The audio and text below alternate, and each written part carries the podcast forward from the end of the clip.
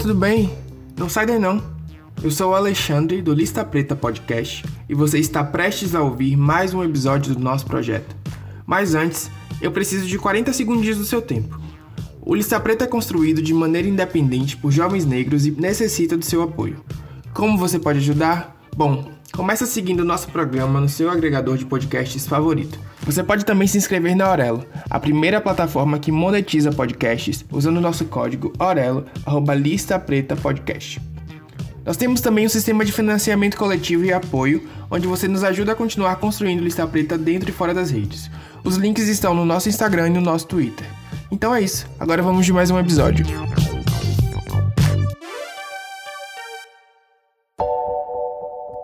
Oi, Listers, eu sou o Alexandre, esse é mais um LP Comenta. Hoje eu estou novamente apresentando sozinho, os meus companheiros de, de podcast, Clara e Tailon, não estão presentes. Inclusive, eu estou muito nervoso, não tenho nem roupa para esse evento, porque eu trouxe um convidado muito especial, é uma figura muito importante para o cinema negro, para o cinema nacional, que é o cineasta Jefferson Dé. Seja muito bem-vindo, Jefferson. É, muito obrigado por estar aqui conosco hoje. É uma honra. Pô, Alexandre, a honra é minha, né? Poder estar aqui, falar de cinema, estar num espaço onde se discute arte, se discute produção. Pô, eu que agradeço o convite, né? Nesse momento tão especial também da, da minha história, né? Lançando mais um filme. É, hoje a gente vai falar um pouco sobre o longa M8, Quando a Morte Socorre a Vida. Ele estreia no dia 3 de dezembro, hoje no caso, que é quando esse episódio sai protagonizado por João Paiva e baseado no livro homônimo de Salomão Polakiewicz. Não sei se pronunciei direito. É isso aí, Polak, é, isso mesmo? é, Polakevich, Salomão Polakiewicz, Salomão Polak, né? Eu falo Polak. o longa ele vai chegar mais de um mês depois da reabertura das salas das principais capitais, como São Paulo, Rio, aqui em Salvador, e obviamente seguindo todos os protocolos de, definidos pelas autoridades. Eu queria perguntar para você, você é um, um, um, cineasta já muito premiado, você tem alguns curtas como Carolina, Narciso Rap, e o Brother, que é um longa que recebeu diversas indicações ao Grande Prêmio de Cinema Brasileiro. Eu queria saber se ainda bate ansiedade do lançamento, se você ainda fica na expectativa da receptividade, do, como é que funciona para você. Ou já ah, não, já, já passou não, essa fico, fase? Fico, fico, fico. Eu acho que em todas as fases do filme, quando eu estou escrevendo, ah, será que essa história, as pessoas vão, vão, vão curtir a história, isso vai ter é, uma comunicação legal com o público, e depois na hora que eu vou filmar, que é essa tensão junto com o ator. E agora, na hora da estreia, né, é, acontece a mesma coisa. Estou eu aqui é, ansioso para que essa estreia chegue. Eu acho que a gente também tem um, um momento especial, porque é, a sala de cinema não vai estar lotada, né, pelos protocolos todos, mas, é, mas eu sinto também que é um momento especial, né, é, porque as pessoas podem ir ao cinema, tem todo né, o protocolo de saúde ali e tal, ninguém vai poder ficar coladinho no outro, né, geralmente é separado dois lugares ali, mas tem, tô aqui ansioso, né? Então fica às vezes um pouco sem dormir, sabendo pô, se o filme está indo bem, em Salvador, em Cuiabá, em São Paulo, em Belo Horizonte, no Rio. Mas cinema tem esse lugar, né? Diferente do show, onde você faz um show e tem, vende os ingressos ali, sabe exatamente quantos são vendidos. O cinema tem essa coisa espalhada pelo, pelo, pelo, pelo Brasil. Então fico ansioso aqui, né? Desde o Acre, enfim, Natal, tô aqui ansioso. ainda tem um peso maior porque é um, é um filme aí depois de um longo tempo sem ir ao cinema. Por exemplo, esse vai ser o primeiro filme que eu vou assistir em 10 meses, mais ou menos. Então tenho aquela expectativa aumentada ainda, amplificada. É, o, o, a sinopse do filme ele, ela é centrada, no caso, a história é centrada no Maurício, que é um calouro que ingressa na Universidade Federal de Medicina e aí ele é confrontado com uma realidade é, um pouco ambígua, eu diria, porque ao mesmo tempo que ele é um estudante cotista que está numa universidade federal de prestígio, ele se depara com um cadáver que é de um homem negro que teve uma frase no trailer que me chamou muita atenção quando ele fala que quem parece com ele são os cadáveres, no caso, o cadáver do homem negro que está ali, ele se identifica e tem todo esse processo de do estranhamento, de não se enxergar naquele lugar. Eu queria que você comentasse um pouco dessa jornada do protagonista dentro do filme? Como é que você enxerga isso? Porque é uma jornada que eu me identifiquei muito. Eu acho que muitos jovens negros que entram na universidade ou pessoas que chegam em espaços embranquecidos, elas passam por isso de outras maneiras. Queria que você comentasse um pouco disso. É, a história do Maurício é, é, justamente isso que você falou, Alexandre. Ele chega num lugar onde só tem pessoas brancas, é a primeira aula né, do curso de medicina, a primeira disciplina que ele vai fazer, que é o curso de anatomia, e, e ele tem três corpos ali para ele estudar, e ele vai e, e, os corpos, os cadáveres, é, é, eles são identificados por uma letra e um número. Nesse caso, ele vai estudar o cadáver M8, né? E, e, no meio da aula, assim, ele percebe que só ele, né, e, e, e, os cadáveres são pessoas negras. Todo o resto, todos os alunos do curso de medicina, o professor, é, todos são pessoas brancas, tal. E, e, ele, ao começar a estudar esse corpo, o M8, é, esse corpo também, esse cadáver tem uma história e ele vai sentir que esse esse cadáver quer se comunicar com ele de alguma maneira. Esse é o mote do filme. Aí começa o, o nosso filme, nesse primeiro dia, na primeira aula, é, ele chegando na universidade e ouvindo Rincon Sapiência ali, né, no, no, nos fones, e, e, e, essa história. E a história, como você bem apontou, é uma história comum né, de várias pessoas negras que, graças à luta dos nossos pais, graças à luta do movimento negro, graças à luta de, de, de tantas pessoas anônimas, fez com que a gente chegasse em lugares que muita gente não conseguiu chegar, né, lugares, em lugares é, colocados para uma elite branca brasileira. Né? No caso do Maurício, é o curso de medicina, mas é um sentimento que passa muitos de nós quando a gente ocupa algum espaço é, onde nossos pais não tiveram, não tiveram oportunidade, muitos dos nossos primos não tiveram, não tiveram oportunidade. Então tem esse estranhamento. Então, ao mesmo tempo que o Maurício vai estudar esse corpo, é, esse cadáver e aprender o seu ofício de médico e a sua vocação, também tem um lugar que é do autoconhecimento do Maurício, né? Através de uma rede, que aí a rede vem desde a mãe, que protege ele, a, a mãe de santo, que cuida do lado espiritual dele, né, na Umbanda, é, tem os funcionários da universidade, que é interpretado inclusive pelo Ailton Graça e pelo Alan Rocha, que é um sambista importante do Rio de Janeiro. Enfim, aí Zezé Mota, que é a secretária da faculdade, tem toda uma rede assim de proteção que eu acho que também quem for assistir o filme vai sentir essa rede, que às vezes são de pessoas que estão do nosso lado, assim, nesses lugares, né? muito comum você chegar assim num, num restaurante que só tem pessoas brancas, aí chega um garçom, é, ou chega um, uma, uma, pessoa negra ali e, e, rola uma identificação nesse lugar. Quando você chega na universidade e encontra com, com outro colega negro, com uma outra amiga negra, e você tem uma identificação ali, de alguma maneira. É, é, é esse caminho do Maurício, né? de conhecer o espaço em que ele vive e, sobretudo, de um caminho do autoconhecimento mesmo. Né, é, o filme ele é uma adaptação de um livro, como eu já comentei, mas assim ele surge num cenário em que a, a questão racial ela está muito em evidência, está tá sendo muito discutida e muito debatida. Você acha que esse é, é também um filme de denúncia, assim, da, da, nossa realidade, um filme que vai expor o que o que o que tem já tem sido discutido, principalmente esse ano, e nos últimos meses? É, a gente rodou esse filme há dois anos atrás, né, em 2018. É, óbvio, quando eu rodei o filme, eu queria falar sobre coisas que eu mesmo tinha vivido, coisas que eu tinha visto, é, é, muitas coisas que eu tinha lido, né, principalmente sobre o racismo estrutural, sobre o lugar de fala, enfim, tudo isso está presente no filme. O que eu não sabia é que é, algumas cenas que eu rodei no filme é, aconteceram né, enquanto eu estava finalizando o filme, antes de, de, de, lançar o filme, mas são cenas. Vou dar um exemplo só de uma cena que vocês vão ver no filme. É um policial branco pisando no rosto e no, e, e no pescoço do Maurício, que é o nosso protagonista, porque confunde ele com, com um bandido. É, isso aconteceu. Isso aconteceu no Carrefour, isso aconteceu com o George Floyd, isso aconteceu anteriormente a, a, a eu, eu, rodar esse filme. É, então, o filme não é um filme denúncia, mas ele acaba sendo. né? Porque ele é um filme de ficção, ele é baseado, enfim, é, na criação artística, no talento das pessoas negras que também é, é, criaram esse filme comigo, de, de, vários técnicos e vários artistas, diretor de fotografia, roteiristas, direção de arte. Então, tudo isso é, é, é muito importante. É uma obra de ficção. E ele, todo filme, não só o meu filme, mas ele serve para muitas pessoas conhecerem a, a, as realidades em que vivem.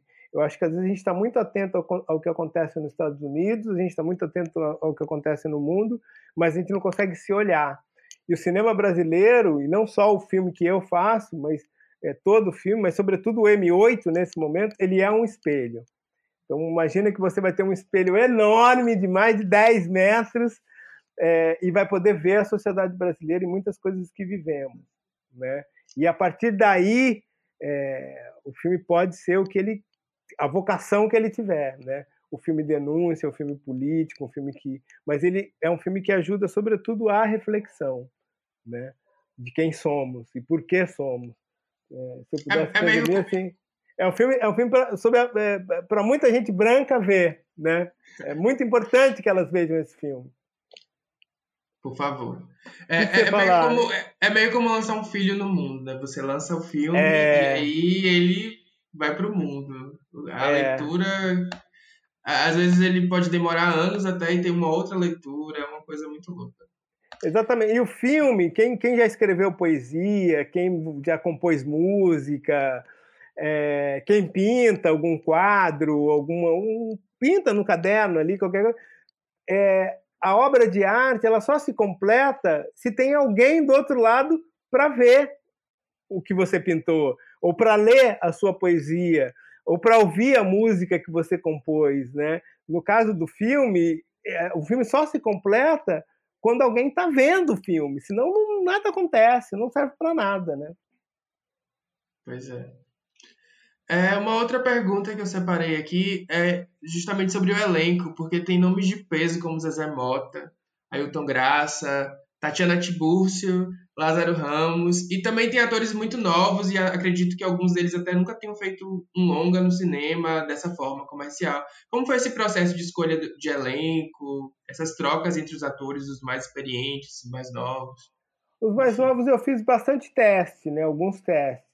Eu já tinha feito um filme com o Juan Paiva, é, e, e, já o conhecia, mas eu jamais imaginaria que eu pudesse contar exatamente com esse elenco que você falou, que eu faço questão de repetir, né? Tatiana Tibúrcio, Jana Guinot, Dona Léa Garcia, do Moraes, né?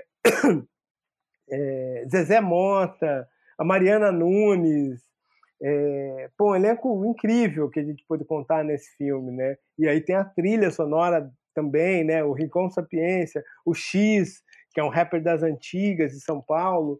É, então tem uma sonoridade e tem um visual no filme é, que eu, se eu pudesse falar assim, como é que você conseguiu juntar tanta gente nesse filme? Eu diria assim, é a generosidade dessas pessoas. Quando elas leram o roteiro, elas se sentiram tocadas pelo que a gente tinha escrito. É, óbvio que também tem muita. A gente se, me preparei para fazer esse filme, né? Esse filme também é, é uma celebração da minha história como, como, como cineasta, né? Então, vendo esse filme, tem todo um aprendizado com os filmes anteriores que é muito importante, assim, né? Então, tem uma, para mim, assim, tem uma maturidade, né? Hoje eu sou um homem de 50 anos é, que, que, que tem uma maturidade para fazer um filme estabelecendo algumas, algumas reflexões que eu nunca tinha feito com tanta precisão, né? Acho que quando eu era mais novo eu queria falar sobre tudo. Agora eu quero falar sobre umas coisinhas, uma coisa de cada vez aqui. Acho que eu consegui nesse filme, né? É, fazer meu filme mais maduro, fazer o meu filme mais pé no chão, assim, e, e, tocar o coração das pessoas, né? Também tem esse lado que eu acho bastante importante, que é emocionar as pessoas. As pessoas vão para o cinema, vão para né, ouvir uma música e muitas vezes para se emocionar mesmo, para rir, para chorar, né? É, para viajar, né? Mas é esse lugar do, do, do, cinema, esse é o lugar da obra de arte, né? Fazer com que a gente conheça cada vez mais. Com certeza. É, você falou um pouco desse processo de amadurecer. Eu tenho uma pergunta um pouco sobre a sua carreira. É que no início dos anos 2000 você lançou um manifesto chamado Dogma Feijoada. Para quem não sabe, estiver ouvindo, é o manifesto Gênese do cinema negro brasileiro, que originou, entre outras coisas, discussões que a gente tem hoje muito fortes, como a diversidade no cinema nacional dentro e fora das telas.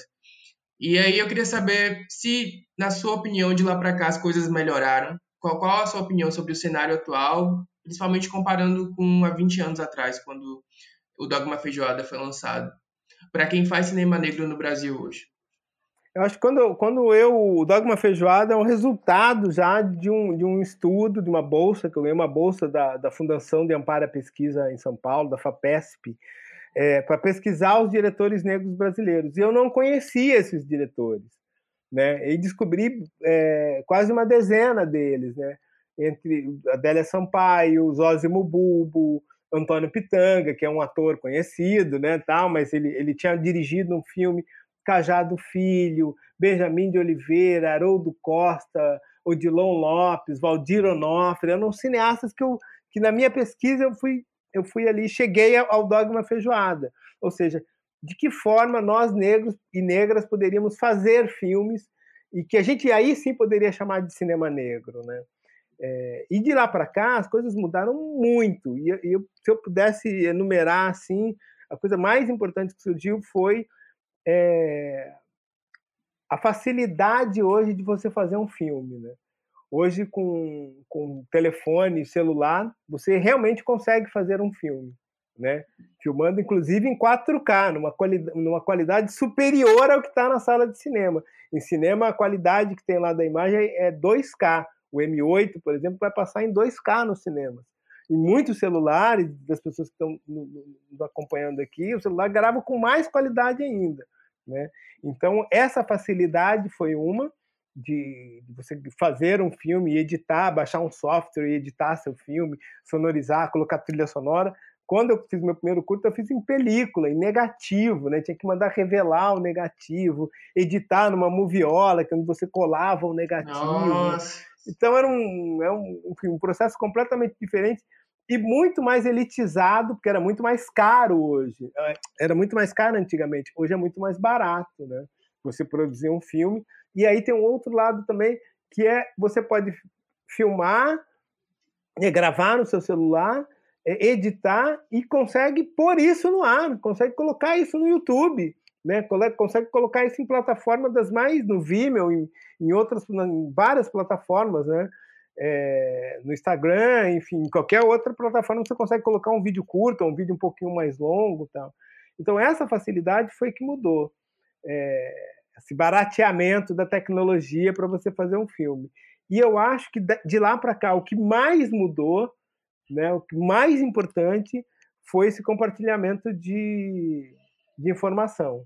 Então hoje você consegue fazer um filme, disponibilizar o filme e esse filme pode estar passando em Moscou, pode estar passando em Paris, pode estar passando em Nova York, para quem quiser ver na, na, na, internet. Isso era algo impossível, né? Tanto é que a gente fica até com temor, ah, e se o M8 for pirateado, ele vai passar no mundo inteiro. Então tem até essa relação. Mas caso você queira colocar a tua obra dessa forma, é, isso é muito, muito, muito rápido, é muito mais fácil você ter a tua obra disponibilizada no mundo. Né? É, uma outra coisa, é, você falou muitas, de muitas referências que você pesquisou para fazer o Dogma Feijoada. Assim, quais são as suas maiores referências de cinema? De, assim, um top 3. Se pudesse Boa. enumerar. É difícil, né? Não, é difícil. Não, top 1 eu, eu, eu até consigo. Assim, top 3 já começa mas acho que duas referências para mim são bastante importantes. Assim. Primeiro é a do Spike Lee, que é para mim, para tanta gente. Eu só fui fazer cinema porque eu vi um filme chamado Faça a Coisa Certa, do The Right Thing, o filme. Esse filme mudou a minha vida. É, nem lembro quantas vezes eu já vi esse filme, eu acho que mais de 30 vezes eu vi o filme. É, e toda vez que eu vejo, eu vejo uma coisa nova é, tive a oportunidade de viajar para conhecer as locações e conhecer o Brooklyn, Nova York. Então fiquei mais impressionado ainda com a verdade que se tem no filme. É, sou um fã do, do, Spike Lee, né? não só do Faça a Coisa Certa, mas de toda a obra dele. É, mas se eu pudesse também linkar para o Brasil, eu não posso deixar de falar do Zósimo Bulbo, que foi um realizador é, que montou o Centro Afro-Carioca de Cinema, é, e eu fui a vários dos encontros que o Zósimo estava né, ali, é, durante a vida dele, mesmo depois que ele faleceu, também estive no, no, nos encontros, ligado aos encontros. Então, o Zósimo Bulbo e o Spike Lee são duas fontes para mim de, de muita, muita criatividade. E, obviamente, como não sou bobo nem nada, continuo vendo muita gente nova né, e me inspiro e, e, troco muito com elas, e vendo os filmes e aprendendo. Né? No Sul, hoje em dia, acho que o M8 até é tem, tem uma ligação muito forte com Camila Moraes e o, e o caso do Homem Errado, é, Café com Canela, da Baiana, Glenda Nicásio, é, o, André Novaes, Gabriel Martins, do Filmes de Plástico, Viviane Ferreira, que é outra baiana que, que, que fez o Dia de Jerusa, é, e tem um moço chamado Fábio Rodrigo, que é um curta-metragista de São Paulo, é, que entre, fez um filme chamado Entre Nós e o Mundo, que para mim é, é, impressionante. Eu continuo, eu fico me inspirando também nessa nova geração que está produzindo filmes incríveis, né? é, instigantes, provocadores tal. Então eu sinto que o, que o que eu faço também hoje em dia tem essa relação com o passado, com dos meus filmes de referência, mas também é, tenho visto muita gente nova que me inspira. Né? E você também é referência para essas pessoas, é uma das principais, assim. É, tem, essa, essa troca legal, assim, né, de poder ser, inspirar as pessoas e também fazer parte da história delas, né, muita gente viu Carolina, que foi meu curta, é, o Brother, né? agora também o M8, muita gente está é, tá muito ansiosa para ver, mas eu acho que é essa troca mesmo, né? a gente ter a consciência do passado, né, da nossa ancestralidade, daqueles que construíram e, e, construíram essa caminhada, e a gente dá continuidade a essa caminhada mesmo, né? entendendo do ofício que a gente tem, né, que é contar histórias, né? criou audiovisual, se a gente pode falar assim. Né? É, você falou do filme da Camila, eu exibi o filme dela tem uns quatro anos. Eu trabalhava na. Não sei se você conhece aqui em Salvador, a Sala Walter da Silveira. Sim, conheço, eu já exibi fui. alguns desses filmes que você citou aí. E eu é. nem sonhava em trabalhar. Eu não trabalho com cinema, na verdade, até hoje, mas é louco porque eu, eu lembro de ficar bem impactado com, com os filmes que eu vi. Passando os filmes lá na telinha do fundo, o projecionista é... da sala. Mas tem uma Atrás. coisa bem legal que, que eu, eu acho que eu só sou um realizador porque porque eu gosto de ver filme, né? Eu gosto de ver. Então, falar, ah, mas que, né? Podia me perguntar é, por que, que você fez o M8? Né? Porque eu queria ver o M8. Então eu fui lá e fiz. né? Tive a oportunidade de fazer. Mas era um filme que eu gostaria de ver. Né? E, de, e obviamente gostaria de ter feito. Né? Também, no caso do M8, eu fiz mas é, no caso o caso do Homem Errado, por exemplo, da Camila, o Café com Canela, são filmes que eu gostaria de ver, de, de fazer, né? E me sinto muito contemplado, né? É, a, a, ver esses filmes, eu entro muito dentro dessas histórias, né? Mas nesse sentido a gente é muito igual, qualquer pessoa é cinéfilo, né? A gente gosta de ver, né, cara? Então isso é muito legal de poder gosto de ver, gosto de ler muito, né? Leio muito mas a imagem é uma coisa que me pega, né? A imagem é, é algo muito é, forte para mim. Você falou também de contar histórias que a gente gosta de ver, é, é, que a gente gostaria de ver, mas muito se discute representatividade dentro da tela. Eu acho que é uma discussão muito mais presente. A gente fala dos, da falta de atores negros, a gente discute a falta de indicações para os atores no Oscar, mas assim, você acha qual a importância da representatividade dentro no fazer cinema dentro da tela, assim, no caso na questão das pessoas que, que escrevem histórias, que, que dirigem, que enfim fazem cenários. Qual a importância da representatividade nesse espaço? Do seu Olha, ponto de vou vista? Falar, vou falar algo que pode parecer um pouco polêmico, mas eu, eu acho que assim, o mais importante é ter mulheres e homens negros e negres é, atrás da tela e aonde? Nesse lugar de produzir filme, de levantar os recursos, de dirigir o filme, de escrever um filme. Esse é um lugar extremamente importante. É, eu falo isso com muita segurança, porque eu entendo também que que é muito importante a atriz e o ator estarem ali na frente. Mas quando a gente pensa num filme, a gente pensa em escrever a história, a gente pensa em levantar o, o dinheiro para fazer a história, né, os recursos todos, é, escolher a equipe. Em geral, as últimas pessoas que a gente vai escolher são o elenco, é o elenco do filme, né? Em geral, a gente tem que ter uma boa ideia, escrever essa boa ideia e, ir atrás da grana. Cadê o dinheiro para fazer esse filme? Então tem todo um processo anterior e que ele é muito definidor do filme, né? O diretor, o roteirista, os dois juntos, né, as duas juntas, é quem define se aquele ator, aquele personagem é negro, se ele é baixo, se ele é gordo, se ela é gorda, se se se se, se é mais é, que tipo de, de, de, de interpretação você vai dar. Ou seja, tem muitas decisões tomadas antes da, da, do elenco chegar. Isso é muito importante. É né? muito importante a gente entender é, que esse lugar atrás da câmera é quem define uma série de coisas. No cinema americano, por exemplo, óbvio que é muito importante ter é, o Denzel Washington, ter é, a Viola Davis, ter a Lupita é, e tantas outras pessoas interpretando. Mas tem um lugar que, que eu, eu imagino e penso e, e tenho algumas certezas que é muito mais importante, que é o Spike Lee diretor é a Ava DuVernay, que é diretora e produtora, é a Oprah, não enquanto apresentadora, sim, é ótimo, mas enquanto empresária. O Jordan Peele, que, que, que, que fez o Corra e que, que fez a série é, Lovecraft. This Is Us. Então, você tem uma série de pessoas, é, a Shonda Rhimes, que, que, que, que, escreve. Então, esse lugar é um lugar que a gente precisa ocupar, porque é um lugar de muito poder e muito definidor, né? É, de que caminho tomaremos, né? Em geral, o elenco ele entra quando muitos caminhos já estão tomados, né? Já estão já estão estabelecidos. Então é muito importante assim que ter essa consciência de que a gente precisa de muita gente preta, muita gente preta atrás da câmera, né? É, e, e, que bom que a gente hoje, e, e, por muito tempo, ainda pode contar com muitas atrizes e atores incríveis.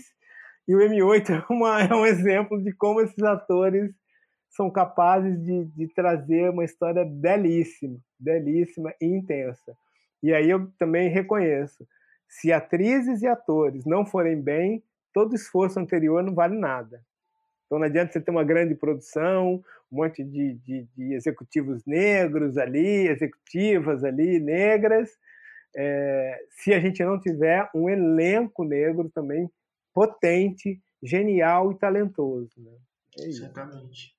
É, a gente já está meio que estourando o tempo do, episódio, mas eu tenho ainda duas perguntas para fazer. É, na verdade, a primeira é uma pergunta, a segunda é uma proposição.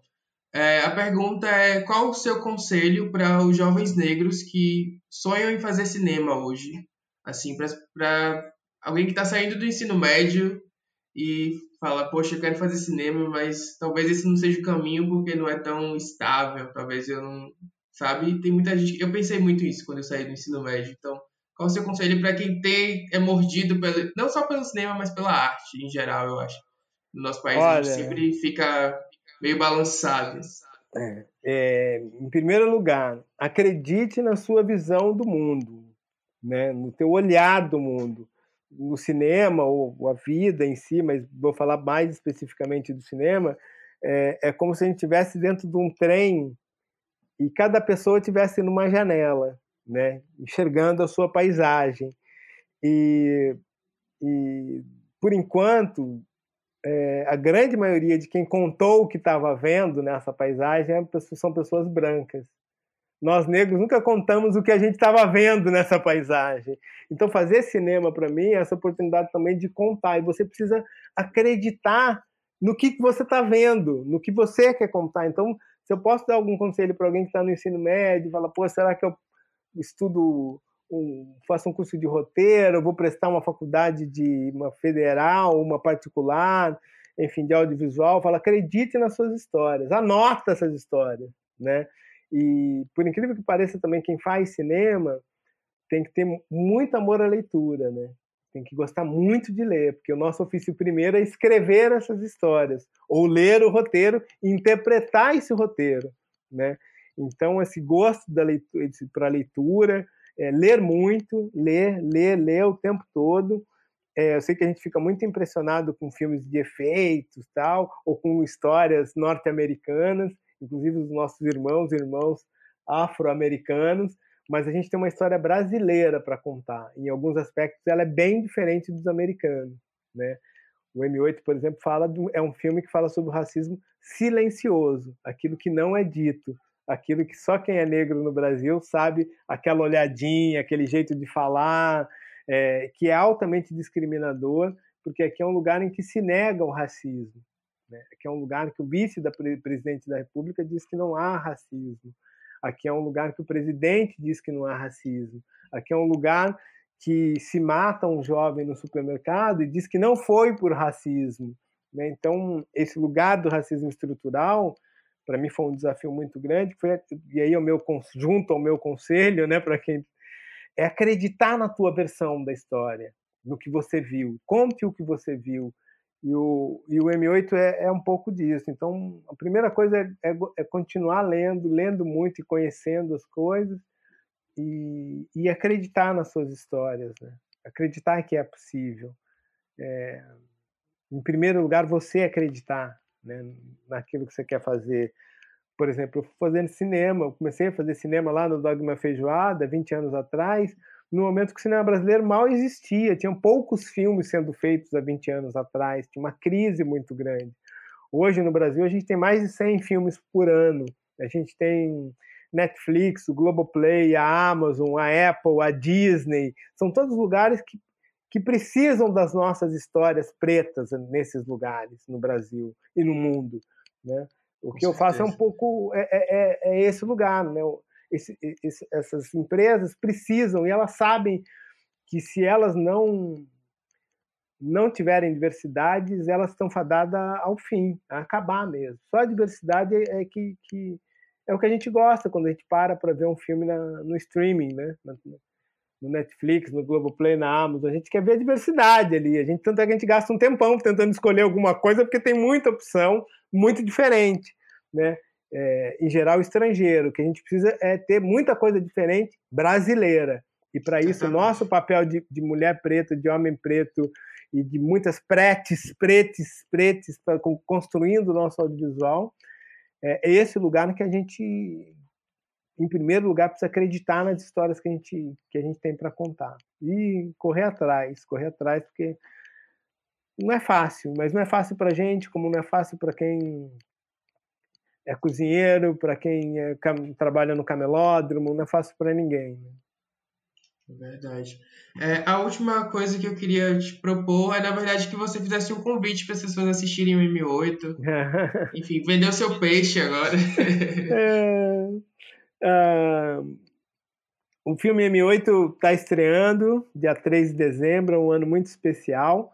É um ano de pandemia, um ano onde o cinema brasileiro foi muito atacado pelo governo, né? ele está todo desarticulado. É um ano de pandemia, é um ano de muita violência, né? violência contínua com homens e mulheres negros. É um, é um ano é, da pandemia. Né? No entanto, a gente está estreando o M8. Ele é um filme feito por homens e mulheres negras, por mulheres e homens negros. É, a gente construiu esse filme de uma maneira muito muito carinhosa, assim, né? Uma diversidade negra construindo esse filme. E se eu pudesse citar é, como linha de frente da nossa obra, a gente tem a Zezé Mota, a dona Léa Garcia, a Tatiana Tibúrcio, a Mariana Nunes, a Du Moraes, é, a Jana Guinot, tem também Lázaro Ramos, Ailton Graça, Juan Paiva, que é um jovem talento incrível do audiovisual brasileiro. É, na trilha sonora a gente tem o Rincon Sapiência. É, acho que tudo isso num filme só. Né? Então, em 90 minutos, esse, esse, esse grande quilombo audiovisual vai estar na tua frente ali apresentando a história desse M8, interpretado por Rafael Logan. Isso é muito importante, guardem esse nome, Rafael Logan. Ele, o ano passado, foi indicado ao Emmy nos Estados Unidos, que é o maior prêmio de televisão mundial. E esse ano foi indicado de novo ao Emmy, né? há dois anos indicado, Rafael Logan, que interpreta o M8. Então, acho que é por esses motivos né, que eu queria convidar todo mundo aí ao cinema. Tem, o filme está em cartaz, né, um cinema bem próximo da, da, de você, né, tal, ou às vezes não tão próximo assim, vai ter que pegar um ônibus para chegar até lá, né, é, ele não deve demorar é, para que as pessoas, para que o filme chegue na sua cidade. Se não está, ele vai chegar, é, mas ele está no Brasil inteiro. E estou muito feliz e ansioso, porque o filme também tem um lado muito especial. Tanto o Maurício, que é o personagem do filme, é, ele é um estudante de medicina e a mãe dele é uma auxiliar de enfermagem. Duas profissões no nosso mundo real aqui, né? muito importantes. Então, o filme também é dedicado a todos esses profissionais, homens e mulheres, sobretudo homens e mulheres negros que estão na, na linha de frente, né? E negros que estão nessa linha de frente, é, como enfermeiro, como médico, é, como estudante de medicina também. Queria aqui saudar o, o, coletivo Negrex, que é um coletivo imenso de, de estudantes negros e negras de medicina é, no Brasil inteiro. E tô, tô ansioso, né? Então, mas estou também amanhã, embora a gente já teve, já viu o filme várias vezes, amanhã é um dia também de eu comprar meu ingresso e, e, e sentar e poder assistir o filme com as pessoas. É, por favor, leve seu álcool, entre com todo aquele protocolo de saúde, é, vá com muito cuidado, né? É, o, o cinema está todo preparado para te receber mas enfim, não esquece de todo aquele cuidado que vocês têm, assim, possam ter dentro da sala de cinema, que para mim, para nós, eu acho que é um lugar do sagrado, sobretudo quando a gente tem a possibilidade de ver nosso povo na tela. É isso. É isso. Obrigado é, pela generosidade de dividir com a, com a Lista Preta tudo isso que você falou aqui hoje. Foi uma aula. Assim, estou muito feliz de ter conseguido essa entrevista, Pô. essa conversa que foi uma entrevista e Listers, por favor, comentem aí o que vocês acharam do filme. Vão todos assistir, obviamente usando o álcool em gel e a máscara. E é isso.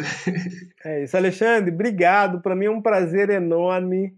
Espero voltar aqui várias vezes para falar de cinema, falar de futebol, se for o caso também, que eu gosto muito, falar de outros assuntos. É, mas muito obrigado por, por, celebrar com a gente, é um momento de muita celebração. E viva a nossa arte, viva o nosso cinema, tantos curtas-metragistas negros, negros e negras produzindo, cara, curtas maravilhosos. É, obrigado por estar com a gente aqui. Obrigado a toda a lista aqui de ouvintes. Obrigado ao Lucas, que está cuidando da nossa edição, porque eu falo demais aqui. É isso. Viva o cinema! E tô lá no Instagram, me, me, me, me sigam, sempre tem uma novidade, já tem novidade na televisão também. Então, vamos lá. Fala, fala o seu user no Instagram pra, pra galera te seguir. É Jefferson D, tudo junto, com F só. Jefferson D é BR. Tudo junto. Jefferson D é BR. Uma dúvida é porque eu vi algumas entrevistas contigo e algumas pessoas falam Jefferson D e outras falam Jefferson D. E eu fiquei perdido se eu falava D ou D. Eu, como bom paulistano, chamaria de Jefferson D. Mas, né? D. Em São Paulo é Jefferson. Mas na Bahia e no Rio de Janeiro vira Jefferson D. Né, por causa ah, do então acento agudo. Falou se é, então para mim tá, tá tudo ok. E na verdade, D ou D é justamente porque meus antepassados foram de alguma de alguém foram de então eu nunca quis esquecer disso que essa é uma marca que eu queria muito me libertar mas não consigo né? Que essa marca da nossa do sofrimento da nossa ancestralidade né? Meu nome inteiro é Jefferson Rodrigues de Rezende. E eu guardei o D porque o meu antepassado era do Conde de Rezende né? Nossa, esse lugar também de e não esquecer de quem, de quem a gente, de tudo que, de, de de quem a gente pertenceu nesse sentido e de quem a gente tem que se libertar o tempo todo, diariamente, é, pelo esforço e pelo caminho traçado pela nossa ancestralidade. A gente sempre tem que estar nesse espírito de liberdade, da busca da liberdade, por nós e pelos nossos. Com certeza. Obrigado demais. Eu que agradeço.